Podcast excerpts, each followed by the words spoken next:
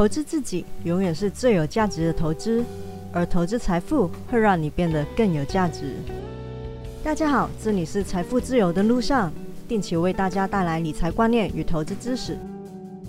我是 Felicia。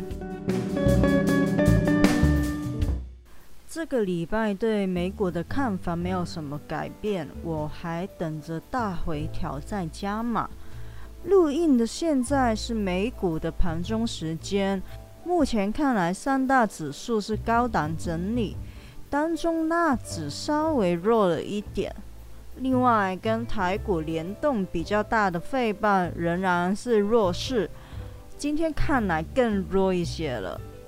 如果有部分我关注名单中的个股因为短期的因素掉下来，呃，我会考虑买进的，就算大盘没有大回调。那上个礼拜我就只是买了一点 PayPal 而已。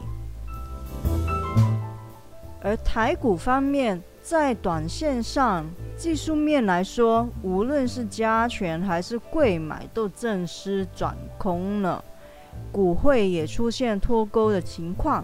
之前只要台币贬，股市就会升，那现在也不灵了。短线投资的朋友。如果上个礼拜跟你说该砍就该砍的股票还是没有砍的话，那现在可能就要等反弹的时候，在比较有尊严的价位出掉了。那长线的话就没有什么特别，基本面、产业面没有改变的股票可以继续的持有，但是你还是要审视你手中的持股是否有足够的本事可以撑过去。有能力之后再回升起来，然后就是要留点资金逢低分批加码布局，因为我们都不知道什么时候会落地，大盘跌回一万五也说不定，因为大盘的交易量没有上来，代表没有大量的资金愿意承接，就没有止跌的信号，所以。长线的朋友加码的时候，也别一次过把所有的用来投资的资金买进，分批加码布局会比较稳妥。那上个礼拜说到电动车，这礼拜关于电动车的新闻也挺多的。未来汽车的自动驾驶系统与一宗比较严重的伤亡意外有关。另外，美国当局也开始对 Tesla 的自动驾驶系统可能存在的隐患，就是缺乏保障措施而展开调查。Tesla 的股价昨天是掉了四点三趴，今天看起来还是会继续掉下去。未来昨天直接跌破近期所有的支撑位置，可以说是一路往空走，目前也看不到尽头。个人认为，像 Tesla 的话，应该会有能力应付这一次的挑战。对股价的影响来说，应该就是短期而已，但是短期就会有比较大的波动。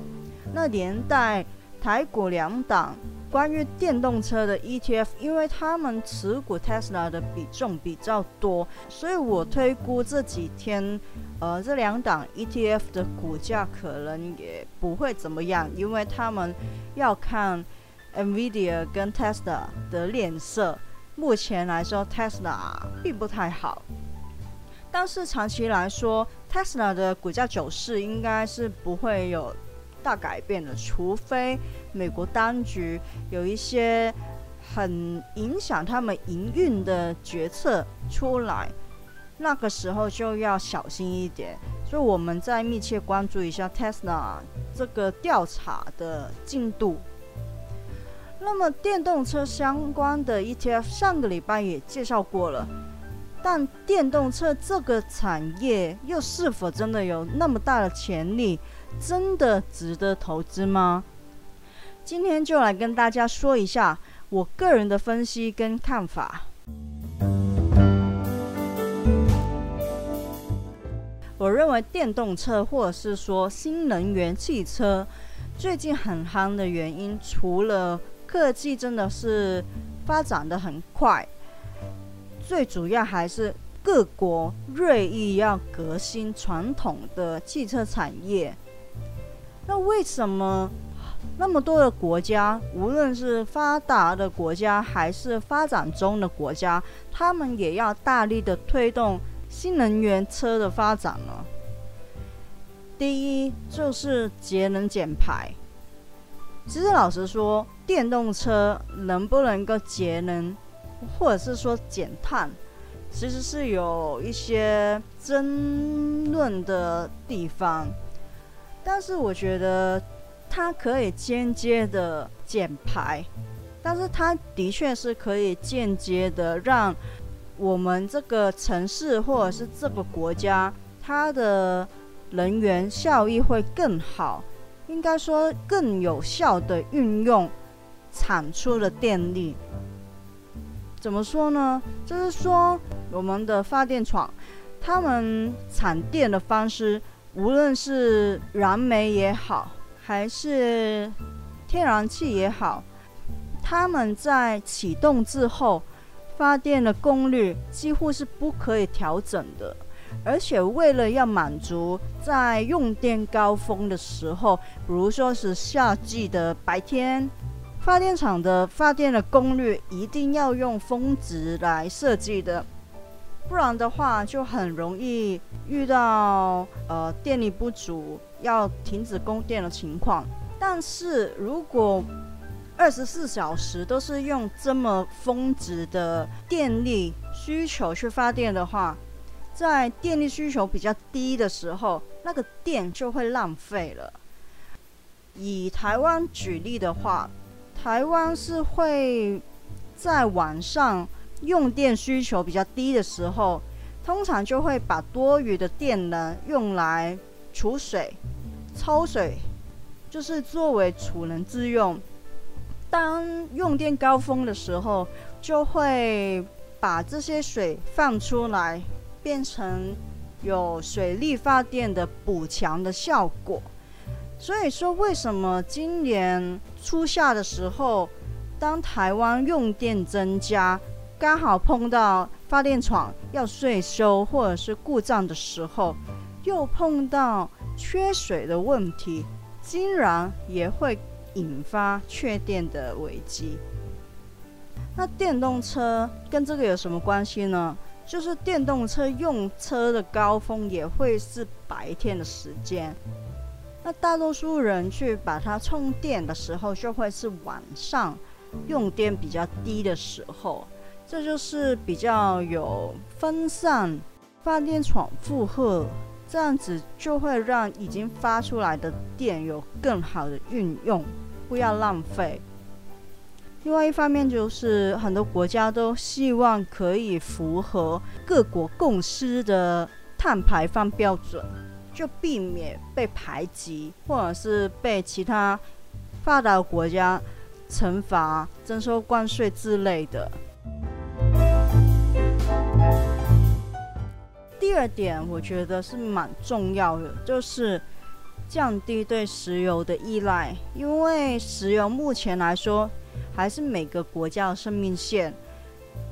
其实，石油禁运是很多国家惯用的手段，因为我们很多的生产基本上从工业到交通运输都离不开石油的。石油的禁运甚至衍生出第二次世界大战。那所以，石油对国家来说是一个很重要的战略资源。很多国家都希望借助发展新能源的车，能够调整能源的结构，降低对石油的依赖，就是不要把自己国家的命脉握在别人的手里。第三点，争夺话语权。简单来说，就是作为先行者或者是领导者。有更大的影响力，可以用自己的标准去制定为通用的标准，不仅仅是有庞大专利费的诱因，更是战略性的一步，跟降低石油的依赖其实是一样的，就是减少自己国家受制于其他国家的可能。最后一点就是带动整个国家的经济发展。汽车产业，或者是说移动运输的产业，是一个单价跟销量都很高的民生工业。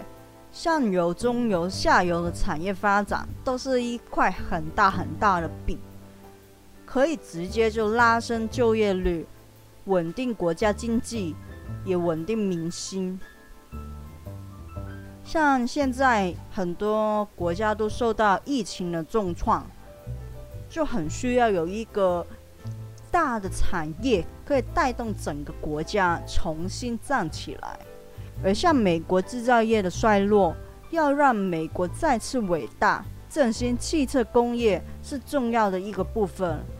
这也是为什么拜登上台之后，那么多个产业之中会挑中电动车作为重点发展的产业的原因。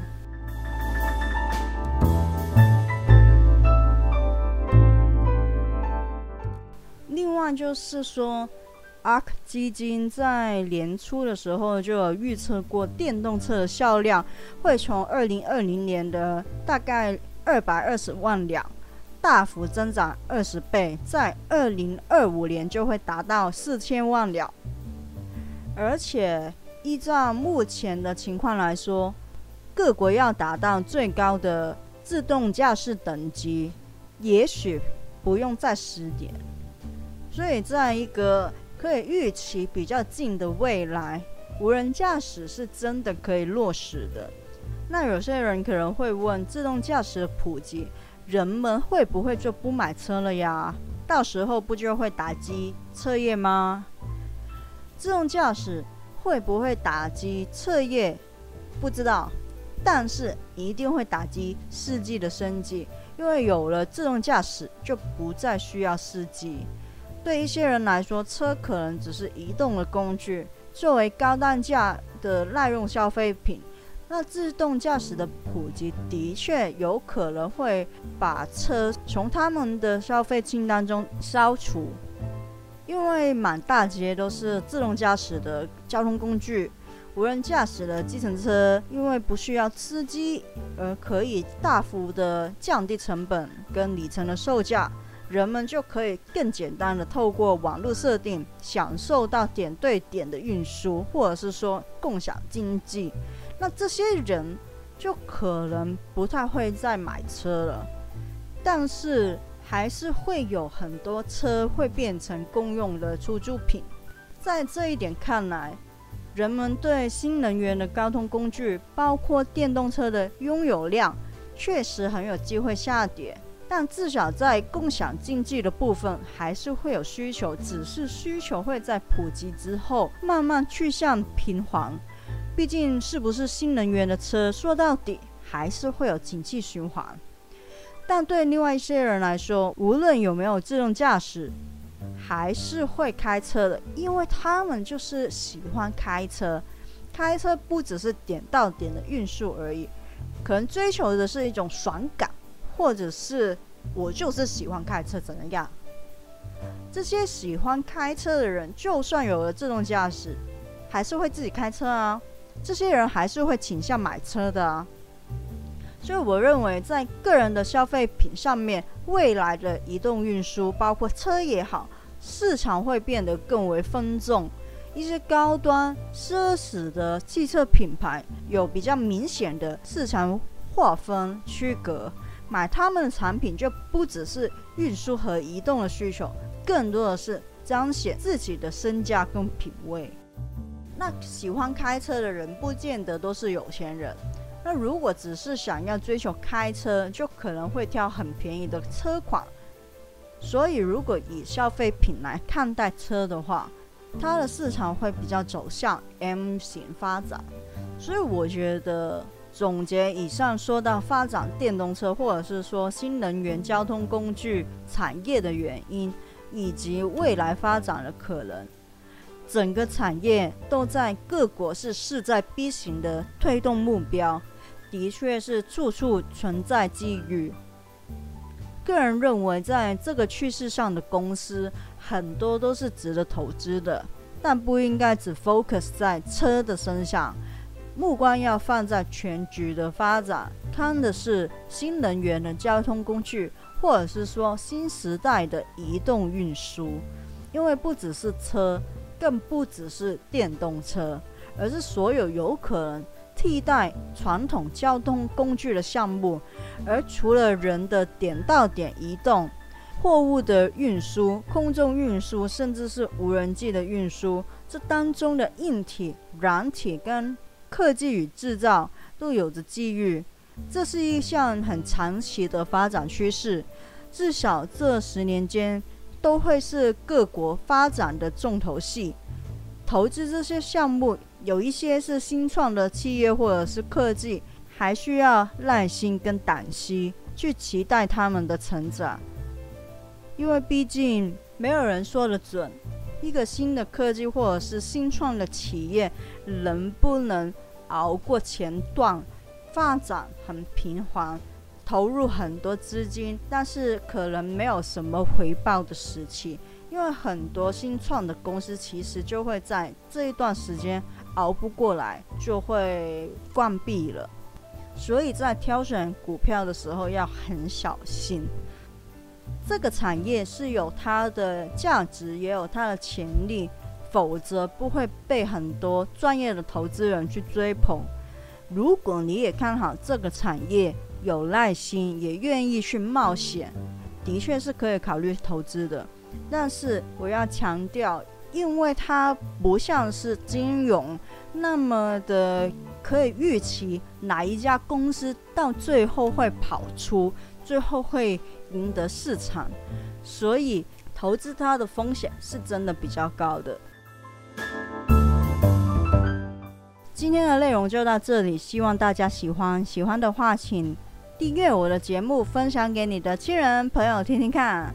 我是飞雪，下次见哦，拜拜。